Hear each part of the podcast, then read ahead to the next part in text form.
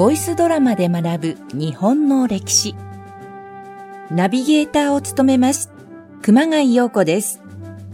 この番組は日本の歴史の時々で命を削りながらも懸命に生きてきた人物にスポットを当てて、ボイスドラマとして再現いたします。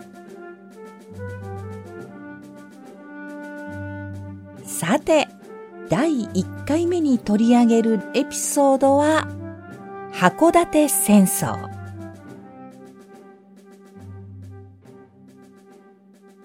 時は幕末です。旧幕府勢力と薩摩長州ら倒幕派勢力。これが大政奉還後に政権争いで勃発するのが戊辰戦争。この戊辰戦争最後の戦いが函館戦争なんです。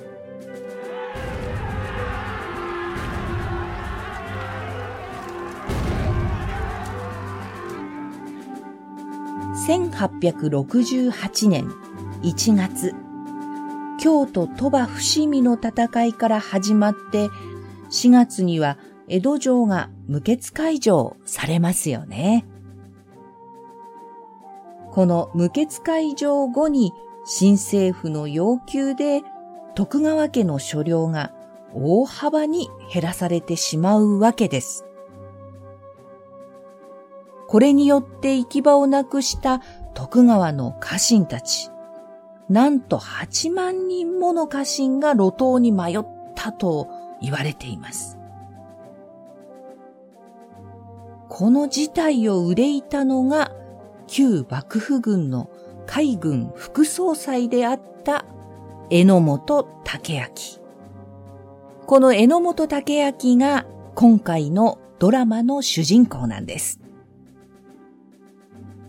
榎本武明旧名を榎本鎌次郎と言いまして、ドラマの中では鎌さんという呼び方で出てきたりしますけれども、この榎本武明が蝦夷地、今の北海道ですね。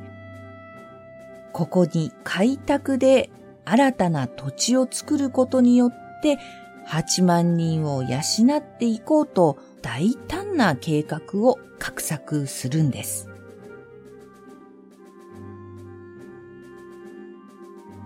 そしてこの同じ年の夏、榎本は新政府軍から軍艦引き渡しを要請されます。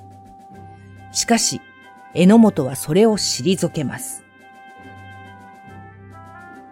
当時最大にして圧倒的な戦闘力を要した軍艦海洋。この海洋を含む8隻の艦隊を率いて、榎本は江戸を脱走します。この時共に江戸を脱走したのが、陸軍奉行並みの松平太郎。そして旧幕府軍の関係者。上野戦争で生き残った将棋隊や遊戯隊。そしてフランス軍。まあ、旧幕府は軍事顧問という形でフランスのジュール・ブルネやアンドレ・カズヌーブこういった人たちを雇っていたんですね。合わせると2000人を超える兵力だったと言われています。この2000人を超える兵力で江戸を脱走しました。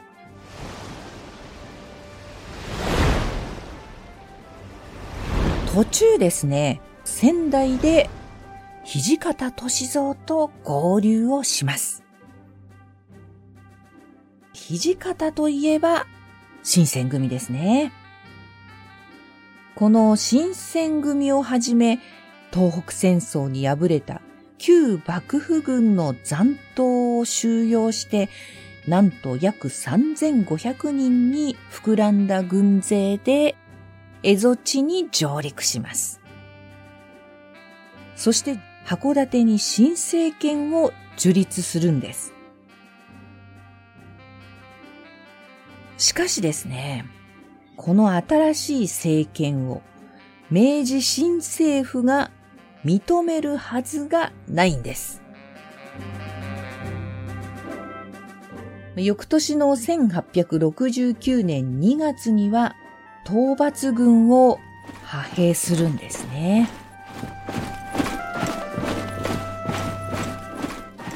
また不運なことに、この蝦夷地平定をするときに、榎本の失策によって最強の軍艦海洋、これとあともう一隻、合わせて二隻が座礁して沈没するというアクシデントがありました。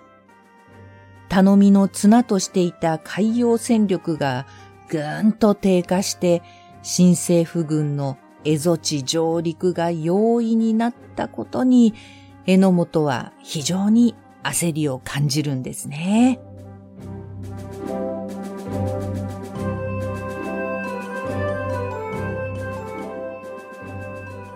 この海洋座礁という絶対絶命のピンチから今回のドラマ星の進軍は始まります。榎本武明土方歳三、そして松平太郎。彼らの生き様や苦難への立ち向かう姿勢などを感じながら、どうぞ最後までお楽しみください。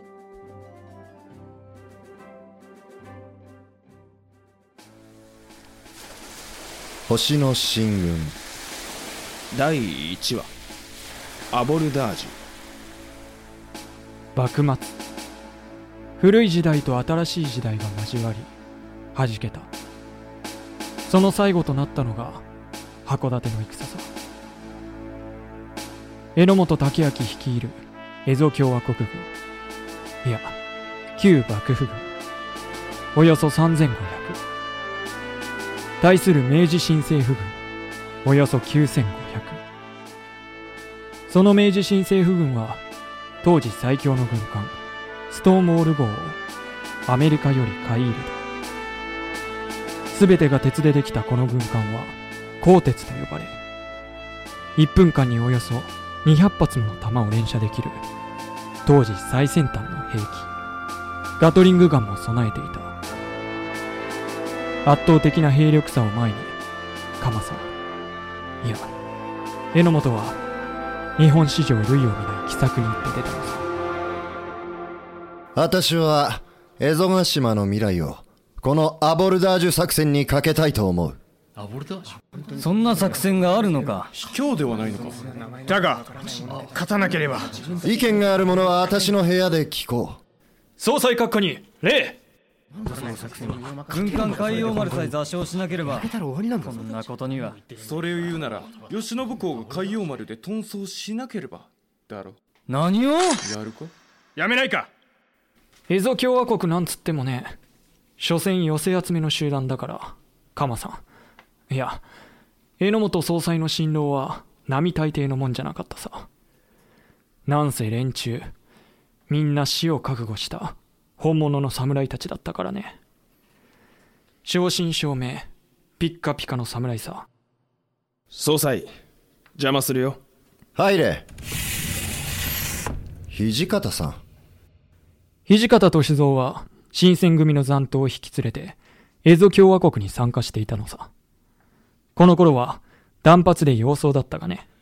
今の、アボダージ作戦のことで、聞きたいことがある。どうぞ。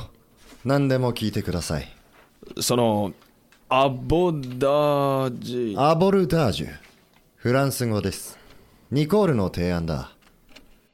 蝦夷共和国にはフランス軍人数名が軍事顧問として参加していたからね。榎本は何でも西洋式を好んだ。執務室も畳の上に椅子を並べていた中立国の旗を掲げた船で敵の戦艦に近づいて体当たりをするだと。その通り。これは国際法に照らし合わせても何のそして敵艦に飛び移って敵の船を奪う。ああ。敵の戦力である軍艦を奪取する作戦だ。アボルダージュ作戦。それは当時の国際法で認められた奇襲作戦であった。戦争状態にない中立国の旗を立てた軍艦に乗り、奪いたい敵の船に接近する。そして自軍の船を横付けし、敵の軍艦に兵士たちが飛び移り、敵兵を殺して、軍艦を乗っ取って、ま、逃げるという寸法だ。ただし、雪原直前に中立国の旗を下ろし、自分の国の旗に変えなければならない。卑怯ではないのか？卑怯というのは法律にはない。土方君、日本は国を開いた。開国したのだ。戦争において守るべきことは法律。これだよ。あんたは？土方君。海洋丸を覚えているかね？もちろんだ。海洋丸。それは、榎本軍が誇る最強の戦艦であった。鋼鉄ほどではないが、オランダで建造された軍艦で、榎本にとってはまさに、頼みの綱だったであろう。だがこの前年の11月、江差し沖で座礁、沈没している。海洋丸を失った今、残った船だけで戦えると思うか？無理ですな。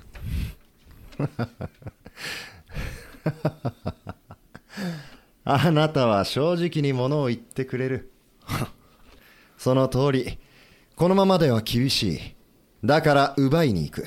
何のおかしなところもない。だが、だが、その戦、国際法とやらに照らし合わせて、何ら後ろめたいところはないと言ったな。ない。ならば、武士の戦いと言えるな。もちろんだ。だが、土方さん。あなたが大使たちと共に乗る回転は、随行する万竜と高尾が鋼鉄を攻撃している間、寄ってくる他の敵艦を防いでもらう役割だ。奇襲による戦闘そのものではない。そうか。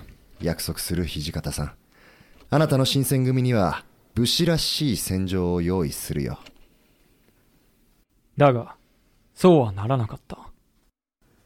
万竜、高尾、回転の軍艦三艦で函館を出た榎本軍だが、万竜と高尾が途中で故障してしまったのだ。仕方なく、回転ただ一艦での突撃となった。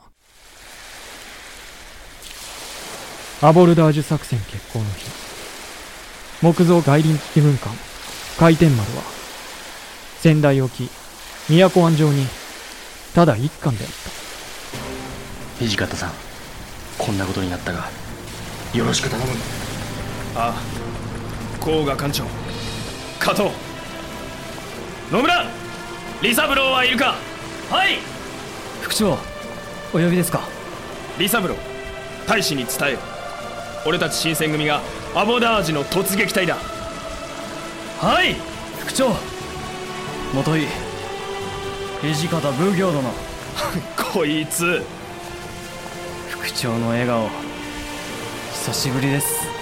存分に働け。鋼鉄の化け物を持って帰るぞ。はい。艦長内虎水平線上に鉄艦を目視全速前進。よろしく候うわ。すごい。あれが鋼鉄か。おお。鋼鉄はまさに鋼鉄製の鎧を着ているような船だったひるむな。正常期を上げよアメリカ国旗を上げた。作戦とはいえ嫌な気分だ。取りかじいっぱい鋼鉄に横付けする。よし正常期を下ろせ。日の丸を上げい。今だ！アボルダージュ突撃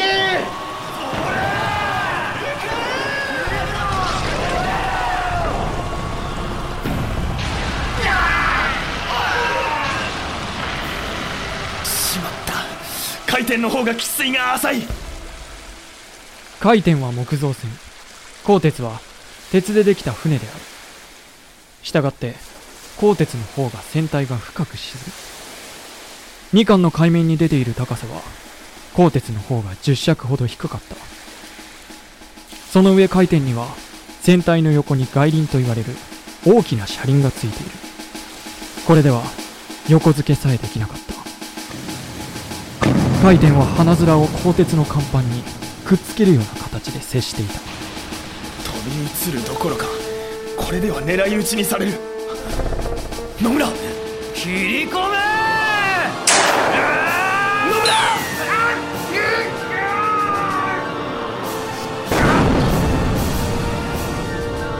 突撃隊の兵士たちはガトリングガンに撃たれあるいは虚しく次々と海に落ちていった。リサブロー！古賀さん！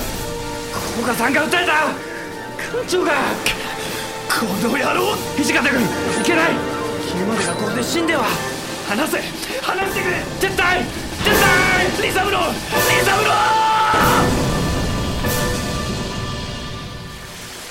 ー！アボルダージュ作戦は失敗に終わった回転の戦死者は18人。負傷者は約60名。一方鋼鉄側は4人の戦死者を出したのみであった。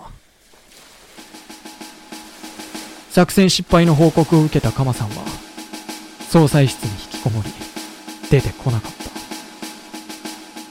た。土方らに合わせる顔がなかったのだろう。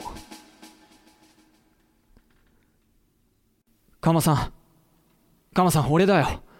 松寺入るよ。副総裁自ら。いつもの太郎さんでいいよ。私をカマさんと呼んでくれるのも太郎さんだけになっちまったね。聞いたよ。アボルダージュは失敗だってね。その通りだ。おっつけ兵士たちが戻ってくるよ。うん。俺も行こうか。いや一人がいいでしょカマさんは一人土方君に詫びに行った。一方土方歳三も一人戦死した野村利三郎の遺品を整理していた。野村利三郎。京都から今日まで。新選組のためによく働いてくれたお前をこんなに早くなくすとは。誰だ？私だ土方さん。榎本総裁。土方君。すまなかった。君の部下を。陸の戦闘ではなく海で死なせてしまった。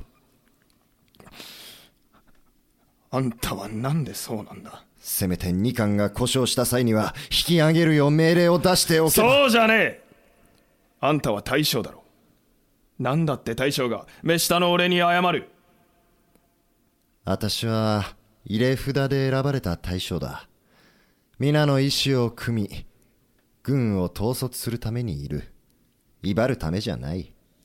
入れ札ってのはあの紙切れに名前を書いて箱に入れたやつのことか。そうだともアメリカではああやって上に立つものを決める。選ばれた者は選んでくれた者や従う者のために働く。新しい時代のやり方か？我らの国のやり方さ。蝦夷ヶ島政権か？そう。この蝦夷の地に徳川幕府の家臣たちを中心とした新しい政府を作る。あなたもこの国の一員だ土方さん？すまないが帰ってくれ。榎本？明治2年江戸から遠く北海道の地に束の間存在した国。後に蝦夷共和国と呼ばれるその国は内側にもまた火種を抱えていたのだった。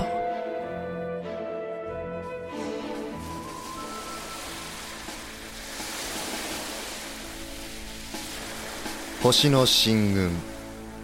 第2話。二股口の戦い。明治2年4月。氷に覆われた蝦夷地にも春が訪れた。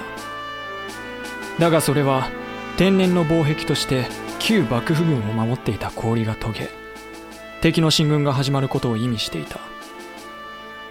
4月13日新政府軍はおよそ1500人の兵を連れて江戸地へと侵攻し始めた。私はその第一報を鎌さん蝦夷共和国総裁榎本武明に伝えた。鎌さんどう守る？松前。ここは伊庭君の遊撃隊。瞳君の陸軍隊が守る。松前の後方にあたる木古内。ここには大鳥君を指揮官として伝習隊と学兵隊で守備を。そして二股口。ここには中山峠。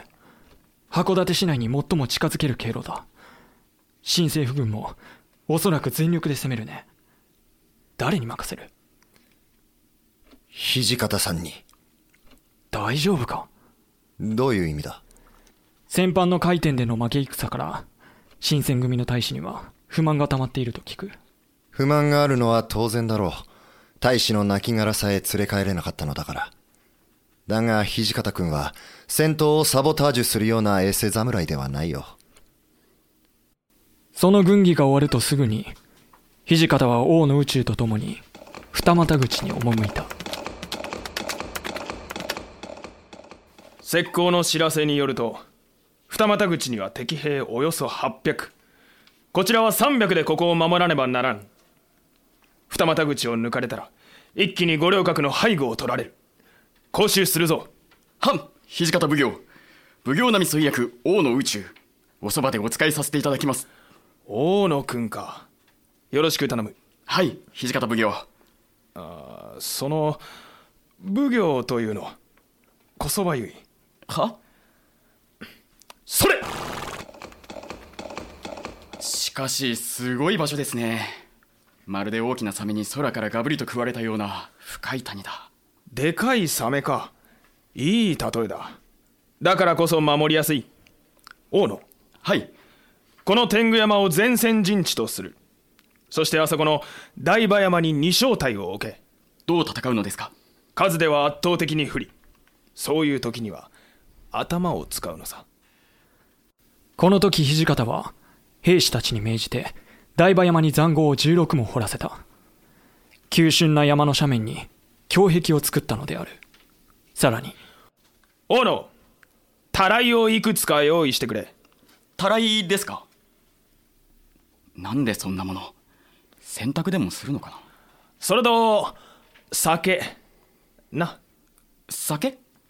戦にたらいと酒をそして4月13日いよいよ新政府軍が二股口にやってきた撃った者は下がれたらいで水をかけて重心を冷やせそうか我々が持つ銃の多くは旧式の先込め式たった一発発砲しただけで重心が熱を持ちしばらく撃てないのが欠点それを土方さんはこれが土方の奇策だった。この時代銃は未だ進化の途中にあった。土方隊にはエンフィールド銃ミニエー銃など様々な銃が集まっていたがいずれもたった一発撃っただけで重心が熱くなり冷めるまでは次の弾を装填できなくなる。そのため土方は谷川で汲んだ水を重心にかけて冷やし装填時間を短くしたのだ。敵が撤退していきます!やりましたね土方奉行!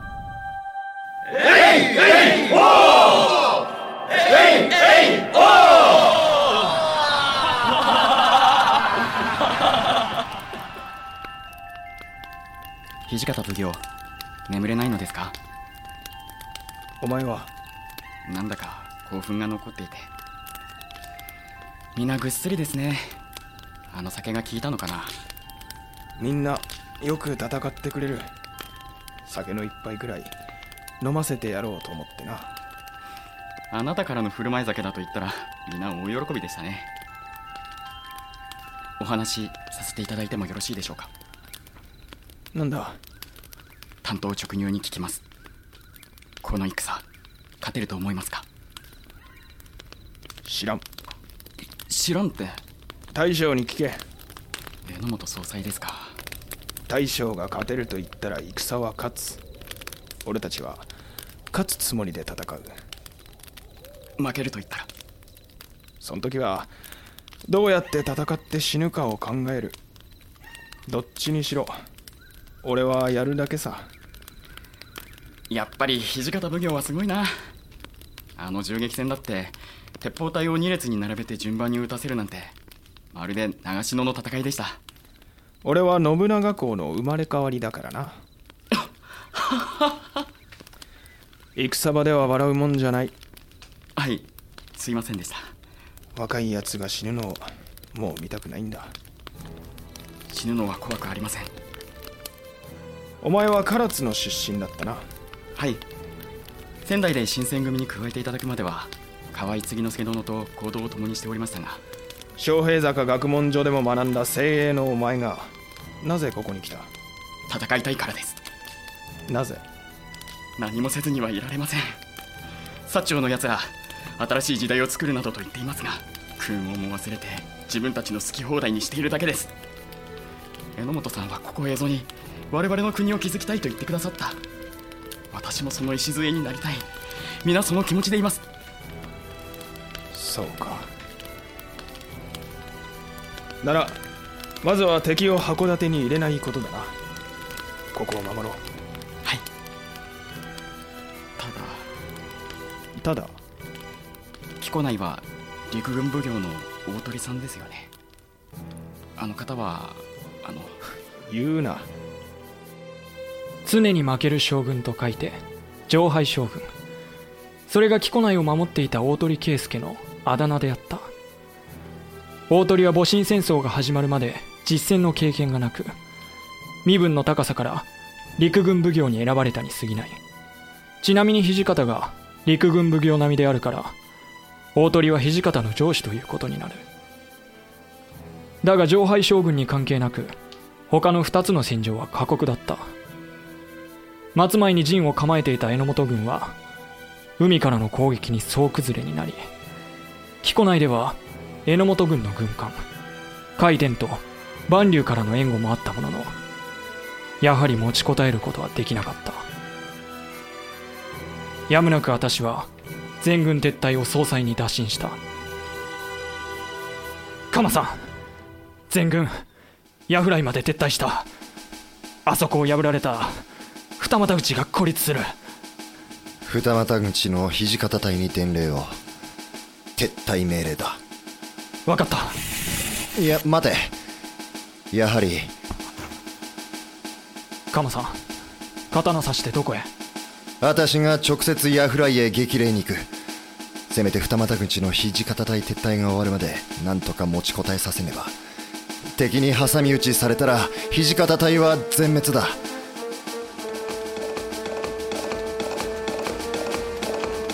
今まさに負けを悟った我が軍の兵士たちは疲弊している。士気が下がればそれだけ死傷者も出るだろう。どうすれば？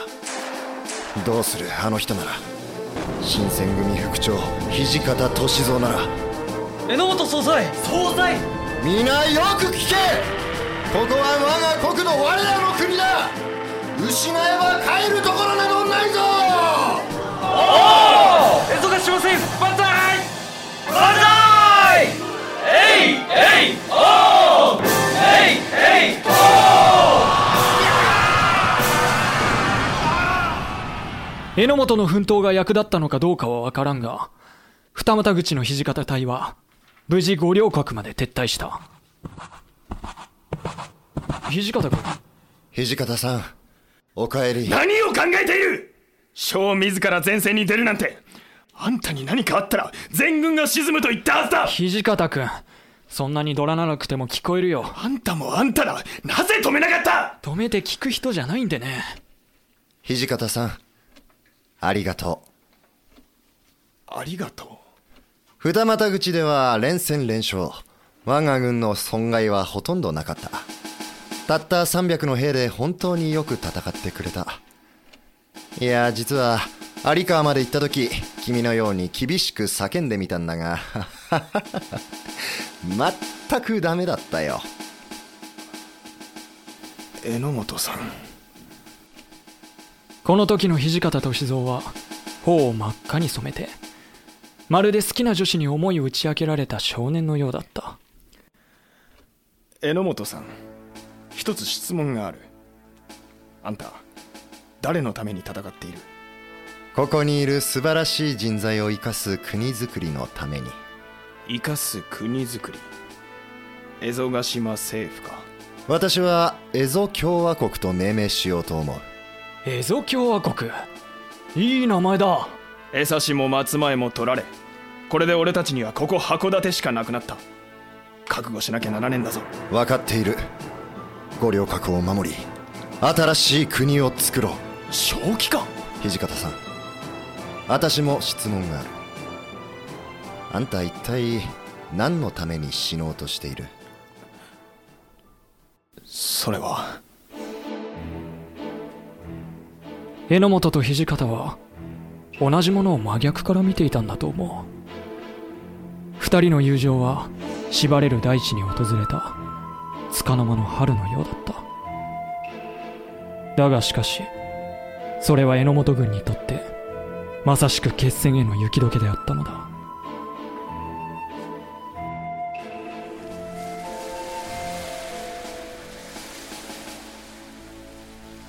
星の進軍。第3話。函館湾海戦。陸上戦で敗退し旧幕府軍の領土といえるものはもはや函館市内だけとなっていた。五稜郭星の形をした城郭。一度は蝦夷地全土を制圧し新しい国を作ると息巻いていた榎本軍はそれが星の輝く夜の間の夢でしかなかったと思い知ろうとしていた。さて敵が最も攻撃してくる場所はどこか。函館は海に突き出た土地だ。左右そして函館山の背後に広がる海は天然の堀と言っていい。五稜郭の背後陣川にはウリュネ大尉の指導で資料郭を築いた。おそらく新政府軍は海からこの函館侵攻を企てる。海。だが榎本さん軍艦はたったの3艦しかない。3艦あれば叩ける。私は幕府の下で軍艦頭だった男だよ。むしろ3艦しかないと敵が油断するなら好都合。ほう上等だ。この頃榎本と土方は互いを認め合うようになっていた。土方さんなぜ笑う？鎌さん。いや総裁。なんだい副総裁？改まって。敵はお主の戦の腕前を見くびってはいない。油断だけはするな。分かってるよ太郎さん。だが榎本の頼みの綱の軍艦に悲劇が訪れる。4月30日夜千代田。万竜海天の三艦が見張る函館湾に。新政府軍の軍艦が偵察に訪れる。榎本軍はすぐに砲撃し新政府軍の船を外海へと退けることができたのだ。だが森本艦長敵は引きましたね。だが油断はするな。ここは湾のどの辺りだ？弁天岬と思われます。暗いですがあそこに弁天台場の石組みが。艦長。しまった。殺傷した。離脱急げ。離脱できません。森本艦長。いかがいたしましょう。新政府軍の軍艦はまだこちらの様子を伺える場所にいる。もしこの千代田を敵に奪われ味方が攻撃されるようなことがあれば軍人としての恥だ。機関を破壊せよ。艦長今なんと？船の機関を破壊せよ。この船を使えないようにするのだ。敵の手に渡すよりはいい。森本耕作は千代田を航行不能の状態にし乗組員と共にボートで脱出した。ところが明け方満潮になると千代田は自然と離礁し函館湾の外に漂い出てなんと新政府軍に拿捕されてしまったのであるこの知らせを聞いた榎本は激高した。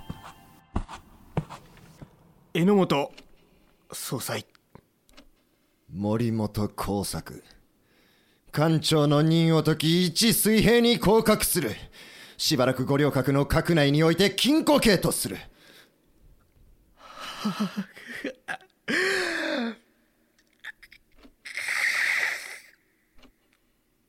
何か言うことはあるか？こうして江戸を出た時は八巻編成だった榎本艦隊は回天と万竜の2巻を残すのみとなった。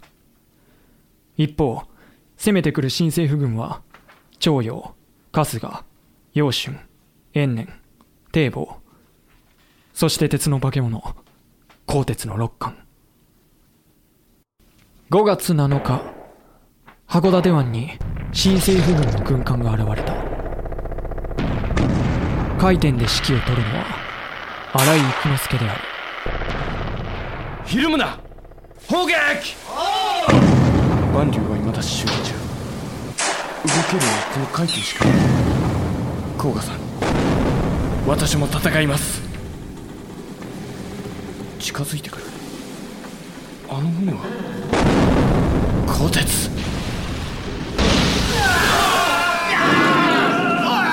機関総称回転。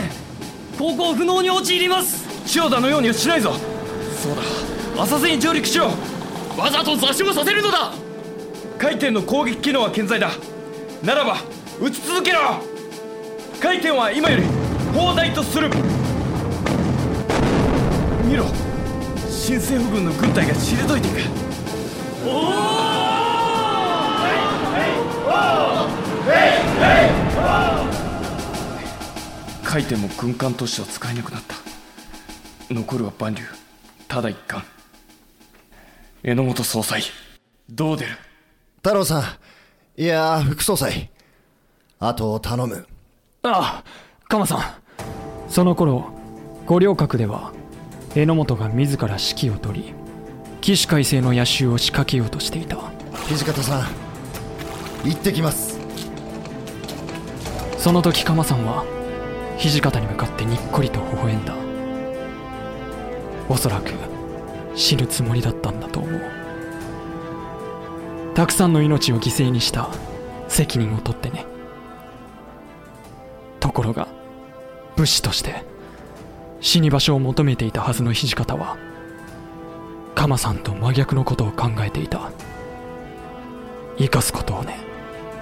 榎本総裁戦場で笑うもんじゃない。榎本隊、出陣する。とうとう総裁自ら兵を率いて矢打ち。止めないんですか土方さん。あんたこそ副総裁でありながらなんでいつもあいつのやりたいようにやらせている。止めてはいる。本気で止めろ。死なせるな。土方さん。死ぬのは俺たちの仕事だ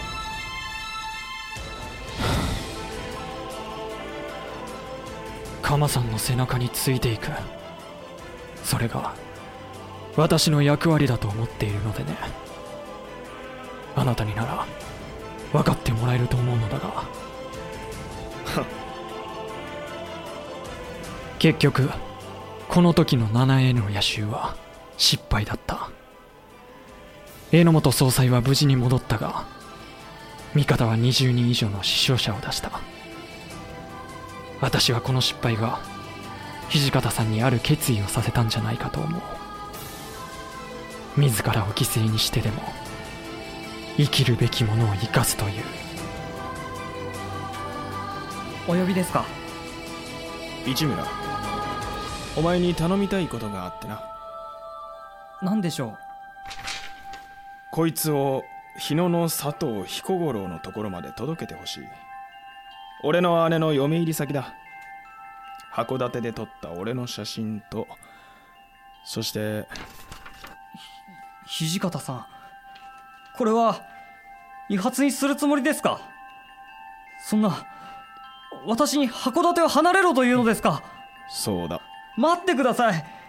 榎本さんがフランス軍人たちを帰国させたのは知ってます。でも私は最後まであなたと一緒に戦いたいのです。命令が聞けない者は切る。土方さん。鉄。最後の命令だ。わかりました。務めさせていいただきます。市村哲之助。この時16歳京都時代に新選組に入隊し土方に仕えていた少年は無事に函館を脱し日野の佐藤家に土方の写真と遺髪を届けている。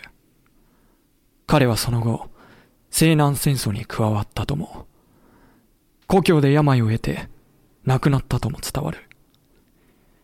いずれにせよこの時間もなく激戦の地となる函館から土方が若い命を逃したことだけは事実だ。決戦が近い。榎本の夢は落ちるだろう。俺はどうする。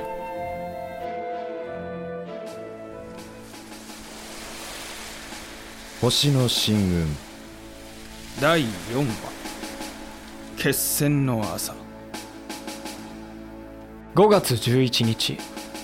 五稜郭と函館市街を残すのみとなった榎本軍に新政府軍はいよいよ総攻撃を仕掛ける。北の大地に夢を見た男たちの最後の戦。その川切りは夜明けの函館湾で始まった。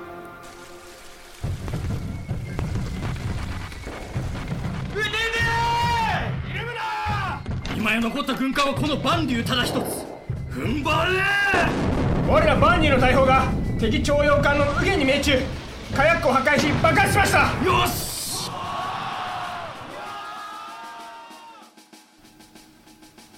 徴用艦爆沈の知らせは五稜郭を守る榎本軍の士気を一気に高めた。よし。このまま陸上戦も乗り切れば。だが戦い続けていた万竜はやがて弾薬が底をつき浅瀬に乗り上げて乗員は船を離れた。何よりこの時野因に紛れて新政府軍参謀黒田清隆の軍勢およそ700人が函館山の背後を登っていたのである。函館山の背後は崖と言ってもいい急峻な斜面。そこを突破されると榎本は想像していなかった。この時函館山を守っていたのは新選組。対する黒田は薩摩藩士。新選組には積もる遺恨があった。あれに見えるは人影。石膏の報告によるとあれは新選組でご安堵今日の都での奴らの狼藉忘れてはおらん。全員銃を構え。大砲用意。敵襲だ。背後を突かれた。羨み援軍を。奇襲だと。今知らせが来た。まさかあの崖を登ってくるとは。函館山の新選組は。一旦弁天台場まで下がりそこで応戦しているそうだ。指揮は新選組の相馬和恵君だというからしばらくは持ちこたえるだろ相馬う土方さん。資料核も落ち万竜も持たない。あの煙では敵は市街地を制圧しつつある。弁天台場は市街地を越えた函館山の脇にある。このままでは。土方さんここからは籠城戦になる。この五稜郭にこもり戦おう。何五稜郭は守りに長けた城郭。ありったけの武器を集めれば持つ。その間にあなたに起死回生の作戦を立てていただきたい。よせ土方さん！私はてっきり土方が榎本をバッサリやっちまうつもりだって思ったね。だって私も半分そう思ってたからさ。そんなことしねえよ太郎さん。松平副総裁俺に馬と50人の歩兵を貸してくれ。ああ構わない。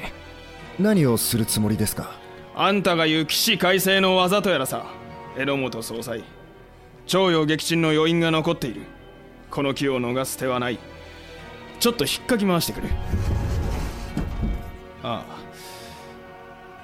いつかの質問の答えだが。その何のために死ぬかという答えだが。ああ俺たち新選組もエゾ共和国の一員になれるかな。もちろんだ。だってもうなってるじゃないか。それが答えさカバさん。いかん！あカマさん！よしいい子だ。土方さん。総裁。何してる？一軍の将は奥にいるもんだ。じゃああなたが今しようとしていることは何ですか？起死回生の技？引っかき回してくるそんなことを言って本当は新選組を助けに行くつもりでしょう。やめてください。あなたは私とは違う。あなたさえいれば皆は希望を失わない。今日の街を駆け抜けた新選組鬼の副長土方。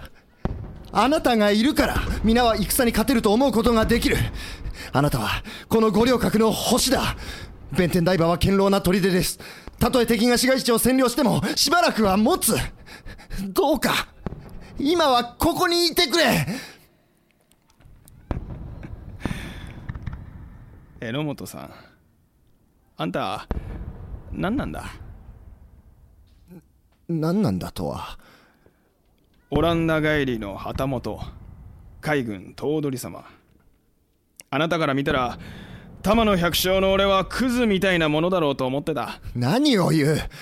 負け知らずの上昇将軍と言われたあなたが。俺が五稜郭の星？違うね。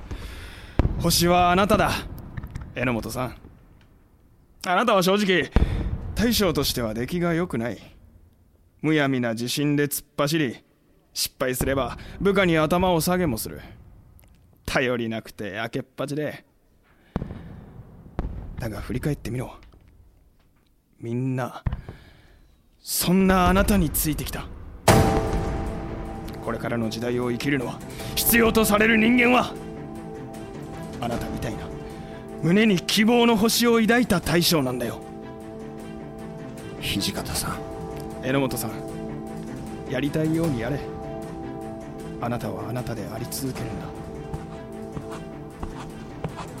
手を離しなよ榎本総裁太郎さん土方さんご分をあんたらもなはい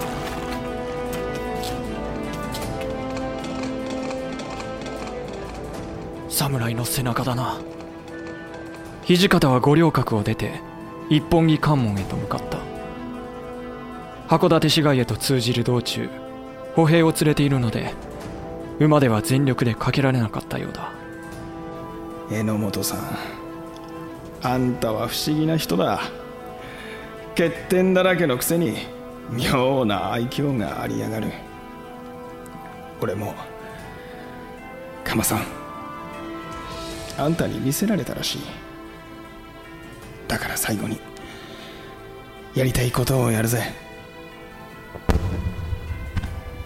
一本木関門は海に近い。湾曲した地形のため手を伸ばせばもう弁天台場に届くように感じられる。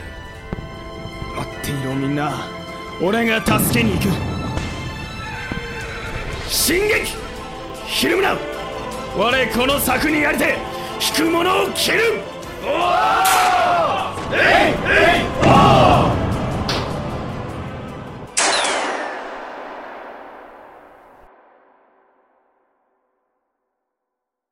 土方さんが。死んだ。一本木関門で敵と戦闘状態になり腹部貫通重曹ほとんど即死だったらしい。大野くんが知らせてくれた。遺体は何とか引き上げてもうすぐ五稜郭に戻ってくる。カマさん。どうする？これから。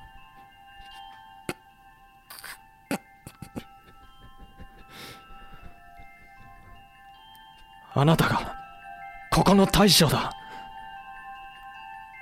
大将は皆が進む道を決めなければならない。決める？背負うんだよそうだ。私はエゾ共和国総裁だ。明治2年5月11日。函館決戦の日は榎本軍の敗北が決まった日でもあった。またこの夜瀕死の状態で苦しんでいた兵士たちに榎本は致死量のモルヒネを与えて死なせてやった。北の大地に夢見た新しい国。その国の終焉が迫っていた。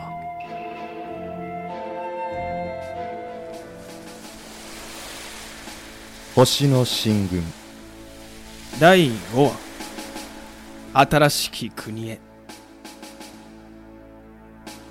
函館総攻撃により榎本武明率いる旧徳川幕府軍の敗北は決定的となった。土方歳三の戦死後弁天台場に立てこもっていた新選組は降伏。千代岡台場を守っていた中島三郎介とその二人の息子も戦死した。さらには五稜郭そのものへもあの鋼鉄が放つアームストロング砲の砲弾が着弾し数人の死者を出した。榎本が北の大地に夢見たエゾ共和国は幻となりつつあった。降伏勧告か。昨今の形勢海軍は敗れそうらえども五稜郭並びに弁天台場奮戦のこと。指導において感服の至りにそうらえども。指導において。か。おっと。戦場で笑ってると土方さんに叱られるな。どこまでも戦うか否かのお答え。下され候。戦うのは諦めろということだね。編集はどうする？カマさん。降伏はしない。だろうね。我が軍には未だ弾薬もある。兵糧もある何より戦いたいと願う兵たちがいる。皆薩長に城を挙げると言っても聞くまい。じゃあ編集は？そうだね。例えば君臣を辞して遠く北の大地へ来たりしわけは戦犯再三再し朝廷へ嘆願いたし候通り。えー、っと。こんな文章も入れよう。一同枕を共にして潔く天陸に伏し申すべく候みんなで一緒に死にますって意味さ。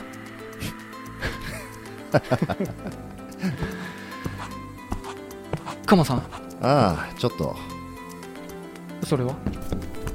万国戒律全書。海軍が守らなければならない国際的な法律が書いてある。カマさんがオランダ留学から持ち帰った本だね。そうだ。間違いなくこれからの日本にとって必要な書物さ。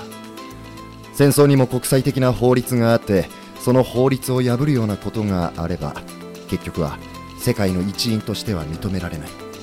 これを敵の参謀黒田に送る。しかしお主はそれを肌身離さず大切にしていたじゃないか。だからこそ燃やしたくないんだよ。この本は。日本にはこれ一組しかないこれからの日本を作る明治新政府軍にこそこの本を学んでほしいのだ。カマさん。笑っておくれ太郎さん。兵には命を捨てさせるくせに榎本鎌次郎は本を大事にしている。こんな大将についてくるとは皆に恨まれるだろうね。お主を恨む者ならとっくに逃げ出してるさ。にしても。しても？お主らしいよ。榎本さんやりたいようにやれ。あなたはあなたであり続けるんだ。ねえカマさん。ん？その本はオランダ語で書かれているんだろ？今の日本にその本を翻訳できるやつがお主の他にいるかね？そういえばそうだね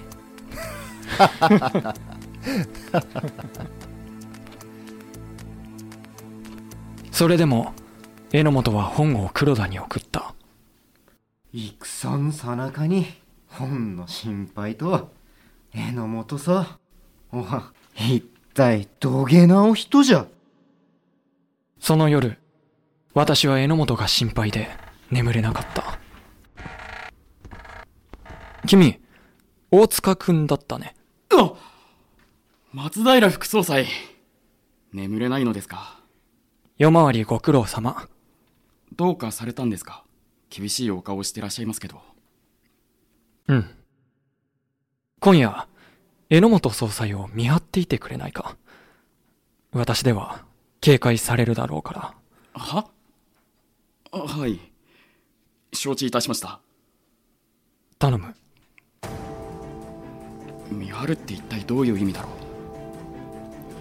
総裁はああお部屋にいらっしゃるのか。あ総裁おやめください。君は榎本の手から担当を奪う時大塚角之丞は指に重傷を負った。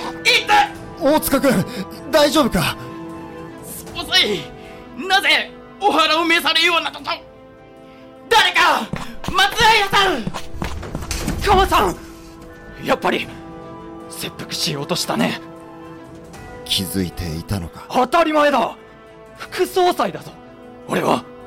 すまん。それより大塚君の傷を。歯を握って担当を取り上げてくれたのか。ありがとう。君のおかげでこのバカを救えた。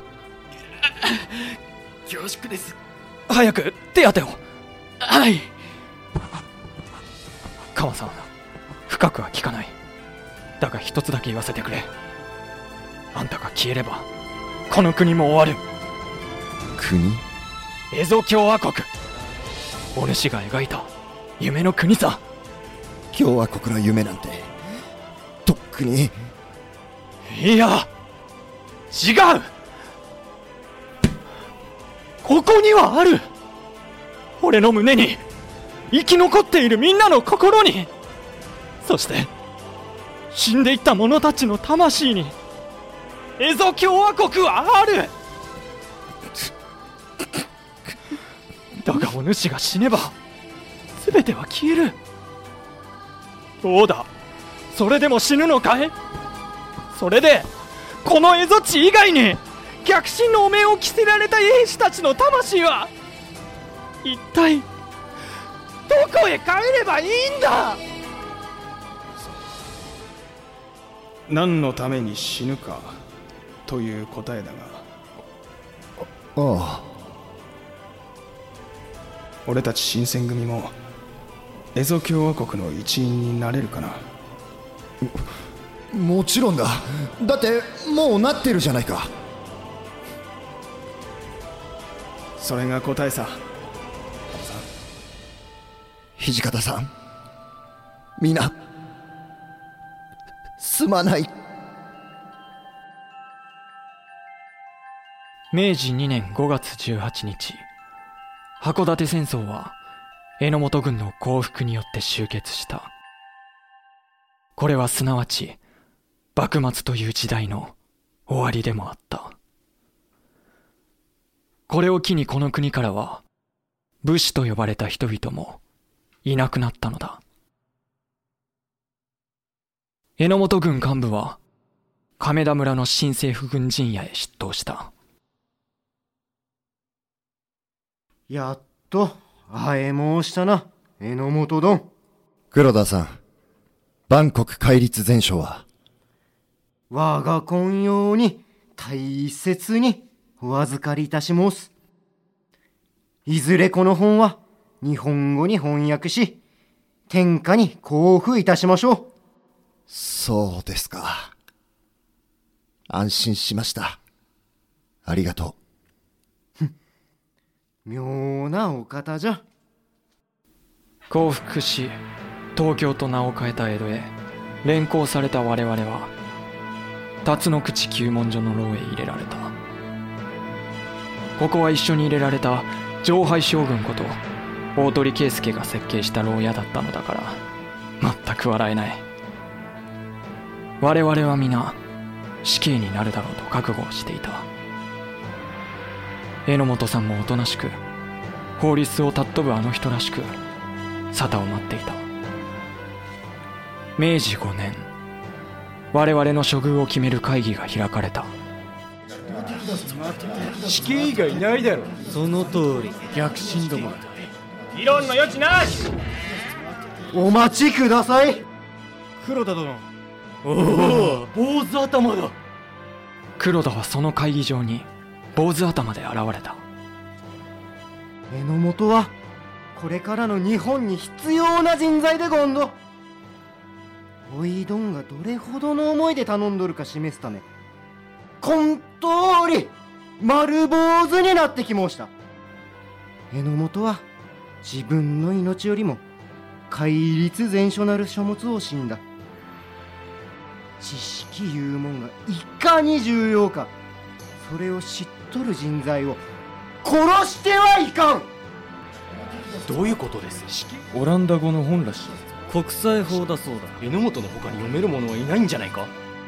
黒田の必死の嘆願によって明治5年1月捕らえられていた旧幕府軍の幹部たちは全員が釈放された。太郎さん。私は、生きることになってしまった。そうだね嬉しいよカマさんああ。これが、新しい日本の空か。青いね。榎本はその後黒田の口利きで開拓使となり再び蝦夷地へ渡ることになった。北海道と呼ばれるようになったこの土地で榎本は石炭の採掘をする丹田を発見。さらには特命全権公使としてロシアへ渡る。その後は帝臣大臣に外務大臣農商務大臣を歴任。農業大学まで作った。他の者たちも皆それぞれに立派な道を生きた。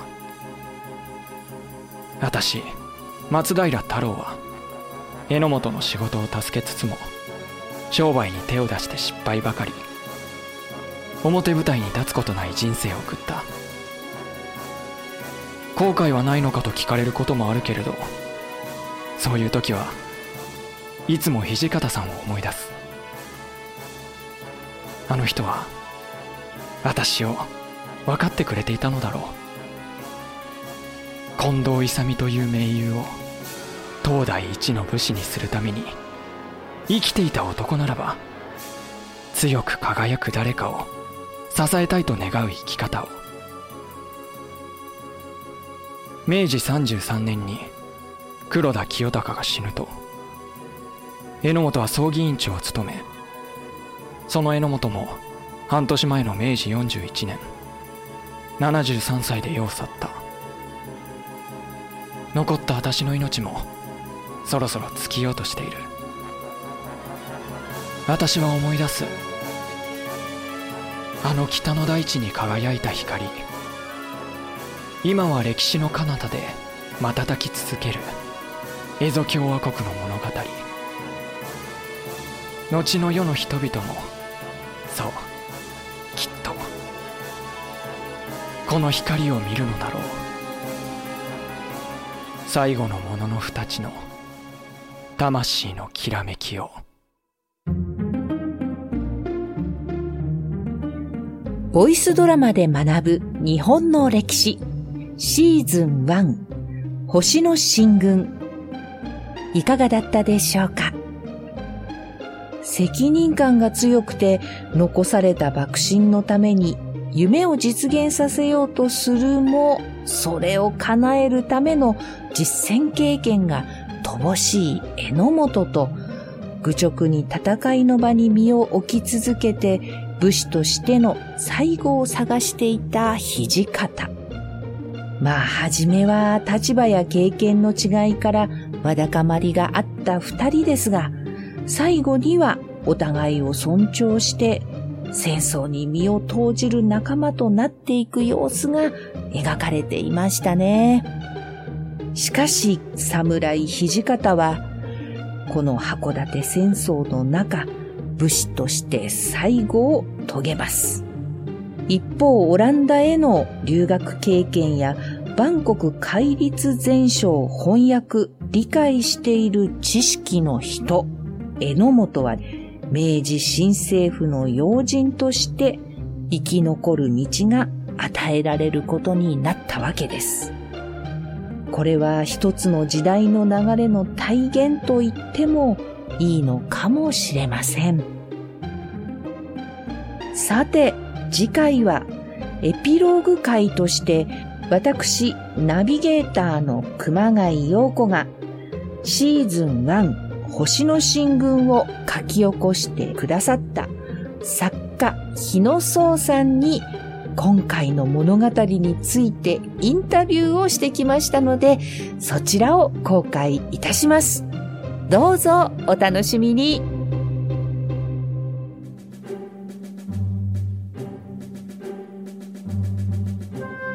皆さんこんにちは。ボイスドラマで学ぶ日本の歴史、ナビゲーターの熊谷陽子です。幕末函館戦争を題材としたシーズン1、星の進軍、いかがでしたか？まだお聞きになっていないという方は、ぜひ本編もお聞きいただければと思います。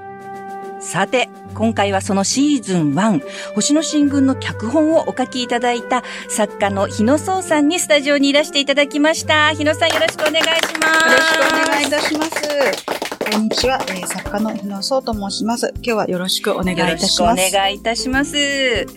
えー、私も歴史が大好きでですね、はい、まあ、いわゆる最近ね、歴女なんて言われてますけれども、はいはい、あの、日野さんもやっぱり歴女的な あの、歴史は大好きですね。で、歴女っていう言葉も最近出てきてまして、ただ私は人にこう、ラベルを貼るっていう言い方があまり好きではないので、歴女ですとはあまり名乗らないようにしています。なるほど。昔から歴史が大好きでですね、函館戦争がまあ特に好きで、函館まで行っていろいろ調べるくらいハマってしまってます。おそれはすごいですね。まあでも歴史好きにはたまらない。そうですね。ね現地に行ってこう、はい、空気を感じるというのはですね。最高の。わかります。私も同類同じ匂いを感じます。わかります。ねえ。まあ、あの、ドラマの中でですね、語り尽くせなかったいろんなお話も、たくさん挟みながら今回お話聞いていきたいと思うんですが、早速ですが質問をさせていただきたいと思います。よろしいでしょうか？はい。えー、今回題材となったのが函館戦争、はいえー、ですけれども、脚本を書き上げた時ですね、はい、えー、一番どういった点をリスナーに伝えたいと思って書き上げたかという点をお聞きしたいんですが。はい。函館戦争って結構まだマイナーなテーマだとは思うんですね。まだ何も知らない方にはこういう戦争があったんだと知っていただけたら嬉しいですし、えー、知っている方には何かこう、そうそうそういうことあったよねみたいにうなずいていただけたり、ドラマとして楽しんでいただければなと思っております。なるほど。そうですよね。函館戦争って、はいこう、どこか、戊辰戦争の、うん、まあ最後の戦い最後の戦いで、もう戊辰戦争一括りで、うん、函館戦争なんてあったの？みたいな、うん。そうなんですよ。うん、感じでね。そうなんですよ。あの、戊辰の戦いっていう、えとのことで戊辰なんですね。えー、それで言うと、函館戦争はその後で、騎士の駅と言われています。つまり、戊辰、戊辰でもないっていうね、ちょっと本当最後の外れた戦いです。その上戦争中に明治に改元してしまったし、江戸は東京になってしまったしで、でね、あまりあの取り上げられることも少ない戦争かなと思ってます。すね、大政奉還後の、はい、いわゆる国内の内戦です、ねうん、内戦、内戦のその最後の戦ですね。えー、この蝦夷共和国。はい。という、まあ、一個の国、この中でもう独立した国家みたいな感じで扱おうとしたわけですよね。はい、そうですね。あの、なぜかというと、その方が諸外国からなかなか攻撃をされないんですよね。うん、中立国になっていただきたいわけです。ない、ただの内乱じゃなくて。それもあったのか、一応本人たちが名乗ったというよりは、外国の人がそういうふうに共和国っていう言葉を使って、なんか公式の書類に書いたのが、後の世で、エソ共和国って翻訳されたという形なんですけども。なるほどね。今回のお話は、はい。あの、榎本武明目線というか、はい、榎本武明軸でお話が進んでいますけれども、はい、この時代の一番取り上げられているのが、いわゆる新選組土方っていうところですけれども、はい、この榎本、なかなかこう、超エリートな。ああ、わかります。通じる人ですよね。えー、なんか、うん、そういうね、社長さんとか、起業家になれるんじゃないかなというような感じですが、いかがでしょうか？そうですね。野本さんの人生といい、こう、ちょっと感覚といい、現代に近いものがあるなとは思うんですよね。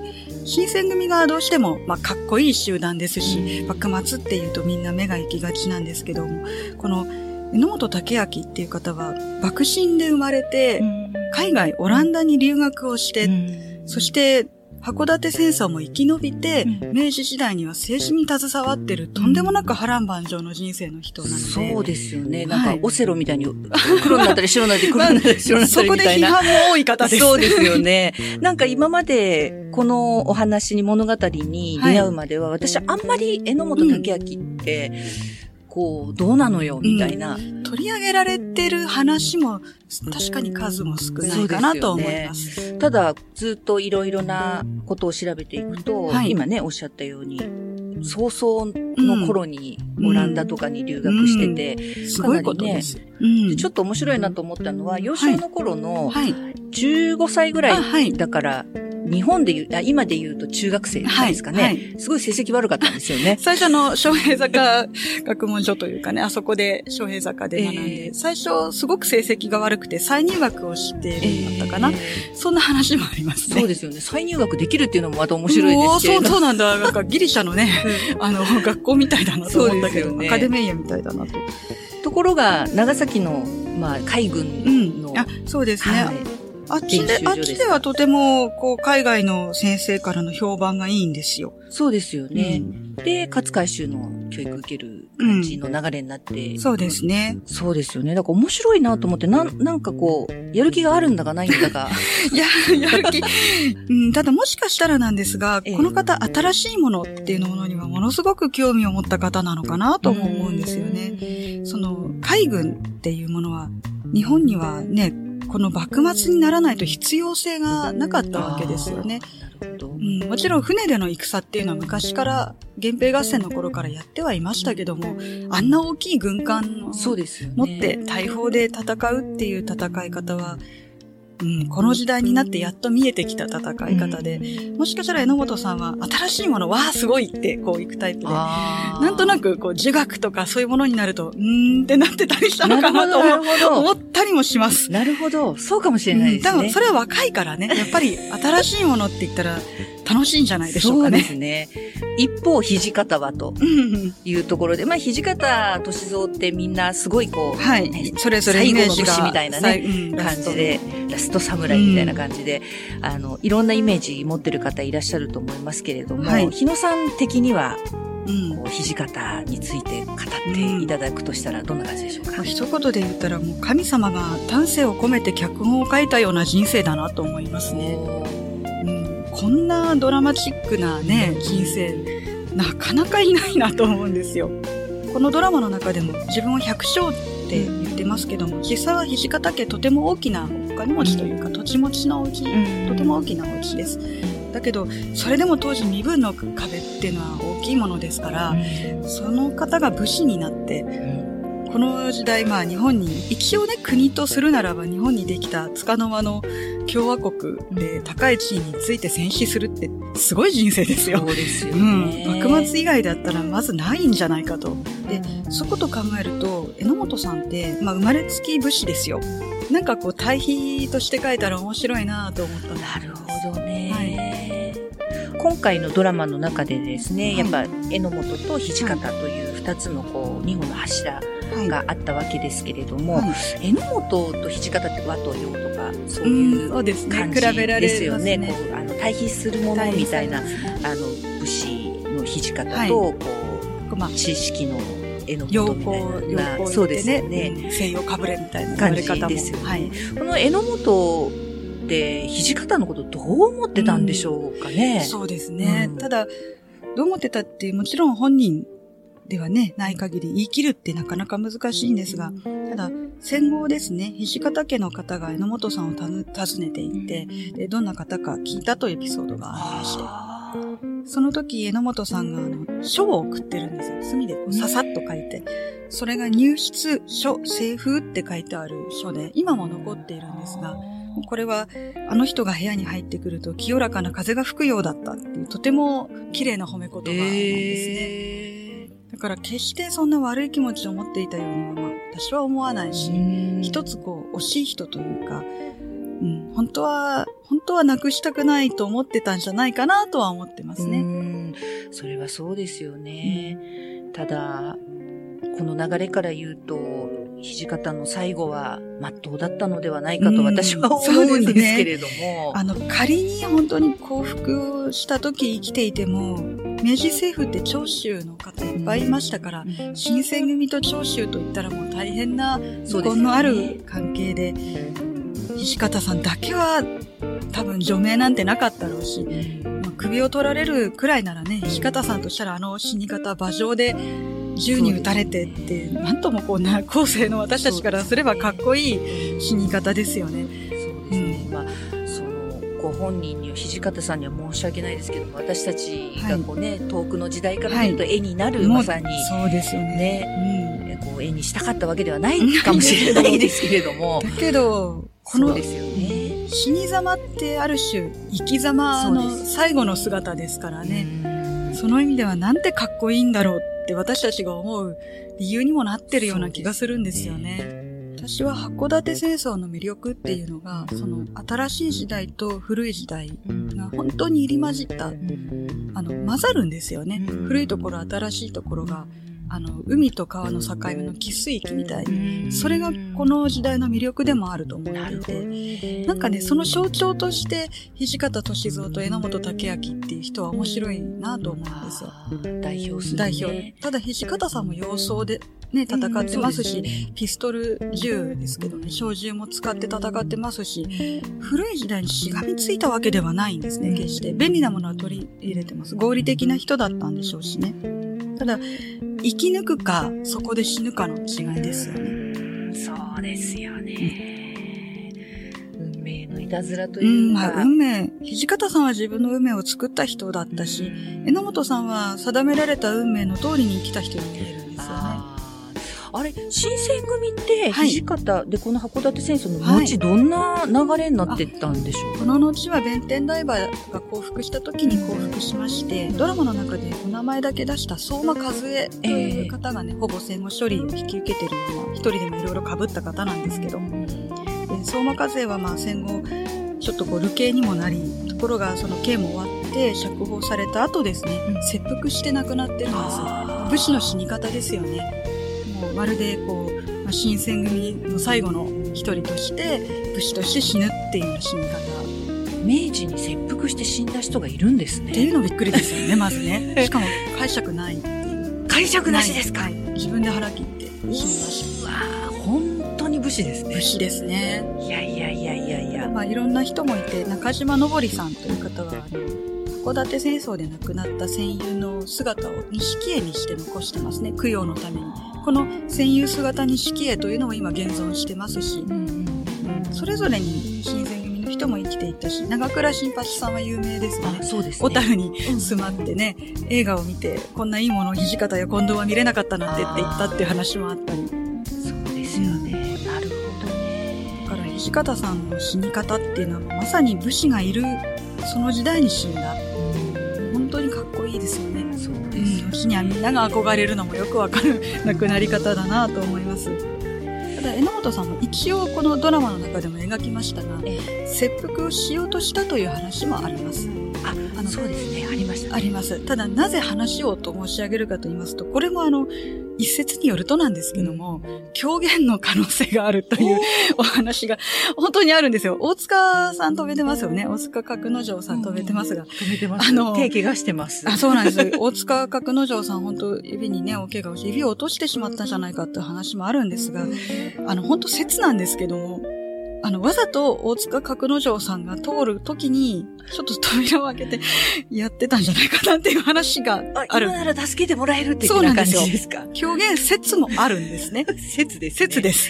はい。で、まあそんな、そんな感じなんですね、野本さんは。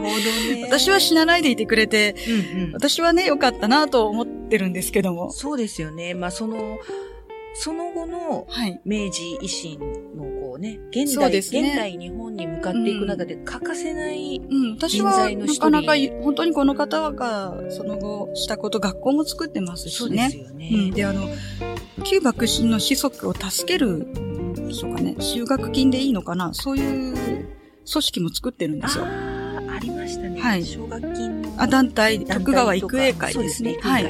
でまあ、この時の学校が後の東京農業大学へ進化していくわけですから。そうですよね。うん、ただ、ね、面白い話で、人となりを表す話がいろいろ残ってるんですが、まあみんな総じて、友達には最高なんだけど、うん、仕事仲間としてはちょっとねって話を結構あるんですよね。あの、親戚の方が残した話ですけど、うん、そうなんだ、言われちゃうんだ、それみたいに。奥さんのそういう意見もあるんですね。奥様のお兄さん、林忠さんが残した話だったと思います。あとですね、函館戦争で生き残った人たち、たくさんいるはい、いるじゃないですか、はい、で、この人たちはどうなったんでしょうね、最後。あの、そうですね。榎本さんはね、そうやって、まあ、いろんな大臣になったり、学校を作ったりなんですけど、その他の人もですね、まあ、例えば大鳥さん、上海将軍大鳥さん。でも大鳥さんも技術者としてかなり出世しまして、技術官僚の最高位についたりなんかして。そうなんですよ。学習院の院長にもなってますね。え、えー、そうなん、本当にそうなんですよ。この方は。最後に勝てばいいですからね。それから、あの、荒井育之助さんですね。はい、この方は、初代中央気象台長になってます。多分、こう。お天気おじさん。そう、そう、まあそう。あの、まあ、海洋が沈んだ件もありましたしね、いろいろ天候に左右されたのを見ていて、そういう天気を予測するっていうのにとても興味を持ったというか重要だと思ったんじゃないでしょうかね。そしてあの、ドラマでは活躍した松岡万吉さん。この方は唯一獄中で亡くなってます、ね。その投獄され、そうなんです。投獄されてる時に熱病で亡くなったという話で、本当残念なんですよ。この方、釈放のね、確か半年前に亡くなってる。あとちょっとだったんですよね。じゃあ1、2年ぐらいは投獄されてて、投獄されて亡くなってる。この方一人だけですね、投獄中に亡くなったのは。獄死。獄死してるのは。から松平太郎さん指定人物でした。この方も最初はあの榎本さんとまあ一緒、まあ、ロシアに行ったりとか函館に行ったりとかしてたんですが結局まあいろんな商売に手を出して失敗したりなんかして。でも晩年は榎本さんが本当に助けてたという話で一時期一緒に暮らしたりもしてたんです。そうなんです榎本さんが亡くなった時知らせを受けた時にあの伊豆で、まあ、療養をしてたらしいんですけど、知らせを受けて榎本が死んだらもうダメだってつぶやいたとか。で榎本さんの死後7ヶ月後にこの方も亡くなってますね、うん、なんか最後まで鎌さん太郎さんは一緒だったんですね。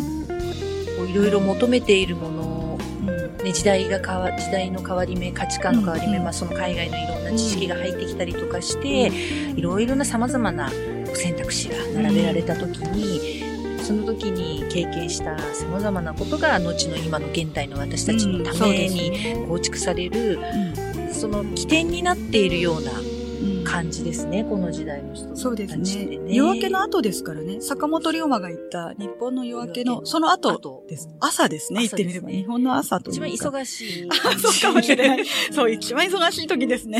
主婦とかが一番忙しい時間です。そっか、日本の夜明けの後を生きたというところから、まあ不思議なつながりなんですけど、沈んでしまった海洋、これオランダの名前でフォール・リヒターと言います。ポール・リヒターってどういう意味かというと、夜明け前なんですね。そうなんですよ。夜明け前の船が沈んだんですね。その後、夜明け。その人たちは夜明けの後を生きてるんですね。不思議な巡り合わせですね。なんかそういう風に繋がってるんですね。そうですね。海洋丸。はい。海洋丸ね、すごい頑張ってましたけれども、沈んじゃうじゃないですか。座礁しちゃうじゃないですか。うん、そうなんですね。ノート軍の機関、とても当時の最先端の船。そうですよね。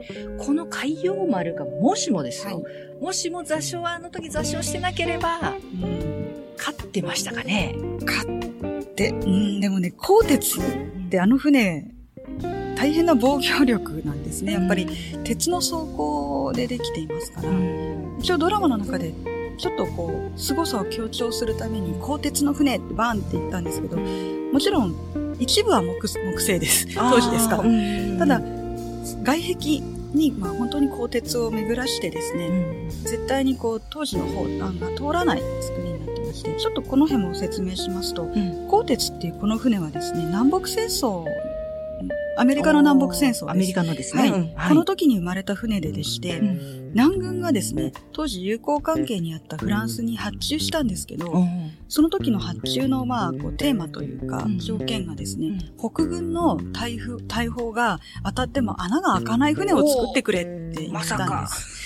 で、作ったんですけども、ちょっと北軍が、まあ、クレームをフランス側に入れましたね。で、フランス側も、そういえばどっちが勝つかわかんないし、北軍勝っちゃってね、クレーム入れられてんのに南軍にこの船を渡して、もしっていうのもあったんでしょうけど、ちょっと保留になったりして。で、結局、紆余曲折あって、鋼鉄は新政府軍が手に入れましたよね。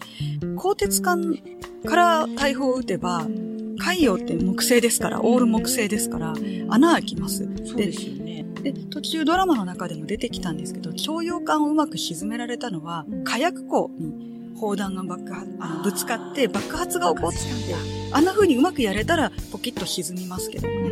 で、鋼鉄はこの穴がなかなか開かないって大変なことで、で、さらに、そうなんですよ。さらに鋼鉄って先端にですね、激突して、敵の缶に穴を開けられる角じゃないですけど、そういう部分がついてたんですね。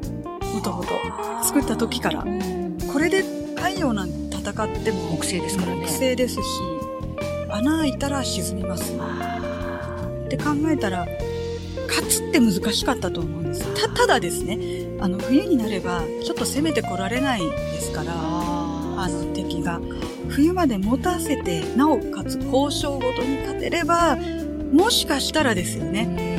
独立国まで行かなくても、可能性だけだったらあったんじゃないかなとは思思います。ただ、浮力ではなくっていうことですね。まあ、本当海洋を失ったのは大きいですよね。まあ、なんで沈んだのかっていうと、あの、この時、土方さんがね、軍、軍隊を、まあ、率いてですね、江差松前まで侵入してました。うん、で、この時、榎本さん、じゃあ、俺たちは海から援護するよ、大砲撃つよ、って、海洋を出港させてしまったんですね。で、北海道ですからちょっと天候がないと違います。突然の暴風に襲われて沈んでしまったという話なんです。まあ、この時もちょっと視点人物にした松平さんですね。これは一次資料を私は確かめられていない。あくまでも伝聞なんですけども、松平さんは土地の人から今の季節の江差っていうのは突然天気が変わることがある。だから海洋を出すのやばいんじゃないか、うん、沈んじゃったらどうするんだって言ったという話が残ってるんです。でも榎本さん聞かなかったんですね。海洋沈まないよっていう。で、出しちゃった。それに立派な船だからちょっと見せたい気持ちもあったでしょうし。そして沈めてしまったんですね。最悪。最悪です、正直。で、しかもあの、海洋を座礁して助けようとした新速丸という船も一緒に沈んじゃって、ただでさえもうね、大変な時に船二つもなくなっちゃったんですね。そうですよね。そもそも最初8隻ぐらいしかなかったわけですよ、ね、そうなんです。で、さらに品川沖で台風に遭ってまして、そうですよね。脱走の途中に、そこでもはぐれてますからね。そうですよね。もうね、榎本さん結構ミスが多いんですよ。太陽が沈んだ時、土方さんは本当に悲しいんだって言われてますね。なぜかっていうと、やっぱりこの方、本当戦に関しては頭のいい方ですから、帰還であって、新政府軍が恐れている海洋が沈むっていうのがどういうことかもすぐ分かったんでしょうね。この時、あの、榎本さんと土方さんが、まあ、ある旅館をこう、まあ、陣地というのか、仮の本陣にしてたんですね。で、その旅館の方が、ちょっと二人にお茶を持って行ったという話が残ってまして、で、本当にお茶持ってただけで、全然会話なんかしてないでしょうけども、それでも、もう怖くて、二人の雰囲気が怖くて、震えが止まらなかったという話が残っていると聞いたことがあります。もうそのぐらいピリピリしてたんですね。この時代って、この物の価値観とか考え方とかも、すごく変わった時代ですから、うん。いろんな意見が対立したりとか、そもそもの今までこう良しとしてたものが、うん。こうダメになっうて、ん、全くその通りですね。そういう荒波の中で、函館戦争がが終わった後、榎本は投獄されるわけじゃないですか。その時に黒田に渡す。戒律全書のことですかそうですね。はい戒律全書はいを託すわけじゃないですか。はいはいそのあたりの黒田との関係とかですね。はいその辺もお聞きできたらと思うんですけれども。ありがとうございます。黒田さんと榎本さんは、まあ、この函館戦争の降伏の時まで会ってないと思うんですよ。ただ、ニアミスはあって、あの、同じ先生のもとで勉強はしてるんですけど、榎本さんがもう、あの、離れちゃってから、留学してからの黒田さんが入学みたいな、ちょっとニアミス。だから先輩としては名前は知ってたとは思うんですよね。優秀な人として。で、この戒律全書、ドラマの中では、まあ、本、間違いなく本ではあるんですけども、実は手書きなんですね。あ、そうなんです。手書き、全編手書きになってまして、しかも、万国法という講義を受けながら、榎本さん自身で手書きの注釈まで入れたんですよ。それもあって、もう翻訳できるのは、日本では榎本しかいないっていう結論になっていくんですね。で、黒田さんも本当に榎本さんのことを尊敬していたみたいで、戒律全書が手元に届いた日の夜なんですが、五稜郭にですね、あの、マグロとお酒、樽で大量に送って、もうこれは本のお礼です。これ今夜絶対に自分たちは攻撃をしません。だから、酒飲んで、マグロ食べて、くつろいでくださいっていう粋なこともやってるんです、粋ですね。はい。本当に面白いなと思って、こう、まっとうにこう読んでいくと、すごいなんか私自身が、いや、それ騙されてんじゃないのとか思っちゃう自分が、なんか汚らわしいというか汚いというか。いや、私もちょっとそういうところ思ってしまう。本当にそういうところはありますね。あれですよね、榎本家と黒田家はその後。そうなんですよ。面白い話というかね、これも。榎本さんの息子さんと黒田さんの娘さんが将来結婚してます。だから、二つの家が親族。親戚ですよね。親戚になってますね。面白いですよね。面白いですね。なんかこう、つながってますよね。はい。あの、榎本さんの奥さんって、はい。一緒に留学してた時の、あ、そうです、そうです。のそうです。妹さん妹さんです。なんかこう、近場で、近場で、いろいろこうまとまってるっていう。うん。ただ、み当時はまだ江戸時代ですからね、ええ価値観も含めて。それで言うと身分っていうものもあったわけですし。今みたいに好きだ嫌いだで結婚するわけじゃないと。そうですね。ただ、榎本さんは結構奥さんに対して、ね、誠実というか、当時の人としては結構こう夫婦仲のいいというか誠実な話も残ってますね。この函館戦争が行われた跡地というか、はい。あの、まあ現地は行かれたことは、いもうあの、自分でもこいつどうかしてるなと思うんですけど、10回以上行ってます。はい。そんなにですね。はい。すごいですね。どんな印象でしょうか？あの、かなりはっきり意向が残ってますね。五稜郭はもちろんなんですけども、五稜郭今、あの、函館奉行所が再建されてます。この奉行所当時の工法で、なるべく当時の素材と同じものを使って建てたというぐらい、ま、もうそのままの姿で今見ることができるんですね。そうなんですね。なんでしょうね。一つも、もどかしいような、こう、150年前って、近いといえば近いじゃないですか。な、なんかね、こう、すぐそこにあるようで、でも絶対に近づけない。あある種切ないもどかしさみたいのをその場に行くと感じますね。なるほど。うん。五稜郭もそうですけども、あの、土方さんが最後、一本木関門まで走った道があるんですけど、今も残ってます。ほぼそのまま同じ位置にあります。だから私たちは行くことがで、歩くことができるんですね。いや、ちょっと、行きます、私も。あの、本当今の函館、とても素敵な街で観光もしやすいのでね、ちょっとなんかまあ、函館、函館の観光アピールなんてあれですけど、でも歴史が好きな方にはとてもいいと思います。そうですはい、意向がかなりしっかり残っているので。えー、もういろいろ話をね、たくさん聞かせていただきましたけれども、えー、最後にですね、日野さんから最近のこうご活動とか、はい、あの、これを聞いてくださっているリスナーに向けて一言お願いできますでしょうか？はい、あの、じゃあ、僭越ながらちょっと新刊のご案内をさせていただいてもよろしいでしょうか？はい、どうぞ。はい、えー、10月19日にですね、エターナルという新刊発売になります。実業の日本社さんからになります。これは5つの時代を生きた5人の殺し屋の物語ということになってます。もし興味をお持ちになっていただけたらお手に取ってもらえたら幸いだなと思います。はい、持ちました。ありがとうございます。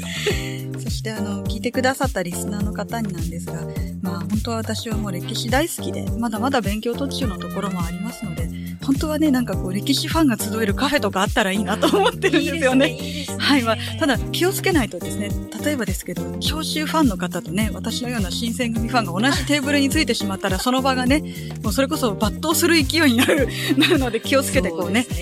その歴史って本当面白いのでね、ぜひいろんな人に知っていただいて、楽しんでいただけたらなと思ってます。すね、過去の歴史をこう紐解きながら、今のある意味時代の変わり目、本当明治維新と同じぐらいのこの価値観の変わりような時代なんじゃないかなというふうに思うんですね、このコロナ禍においてですね。はいはい、すねまあ、この時に歴史を学ぶというのは、とても意義のあることではないかというふうに思っておりますので、はい、まあ、このボイスドラマ、ぜひ皆様にお楽しみいただきながら、はい、いろんな思いを馳せていただければと思います。はい、本日はありがとうございました。ありがとうございました。はいそれでは、ボイスドラマで学ぶ日本の歴史。次回シーズン、えー、シーズン2ですね。配信準備、着々とですね、進めておりますので、どうぞお楽しみにお待ちください。えー、今日はですね、日野さんありがとうございました。ありがとうございました。